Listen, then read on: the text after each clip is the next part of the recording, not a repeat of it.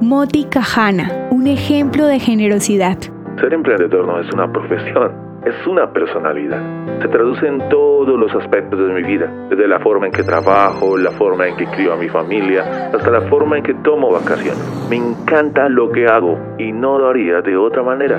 Así habla y piensa Mordejai Moti Kahana, empresario, consultor, viajero del mundo y filántropo. Nacido en Jerusalén en 1968, de familia judía rumana, expiloto de la Fuerza Aérea Israelí. En Estados Unidos fue taxista. Se graduó de la Universidad de Arizona y se convirtió en un reconocido empresario del mundo automotriz. Sus donaciones han sido usadas para brindar ayuda humanitaria en los campos de refugiados sirios e incluso a los afectados del huracán Sandy. Fue el fundador de la organización Amalia que contribuye al empoderamiento de las mujeres en Oriente Medio. Trabajó por la restauración de la sinagoga Yobar en Damasco. Dirigió los esfuerzos para salvar artículos religiosos antiguos de la sinagoga central de Alepo y en marzo del 2022 ayudó a rescatar a 200 niños judíos huérfanos que necesitaban ayuda tras la invasión rusa a Ucrania.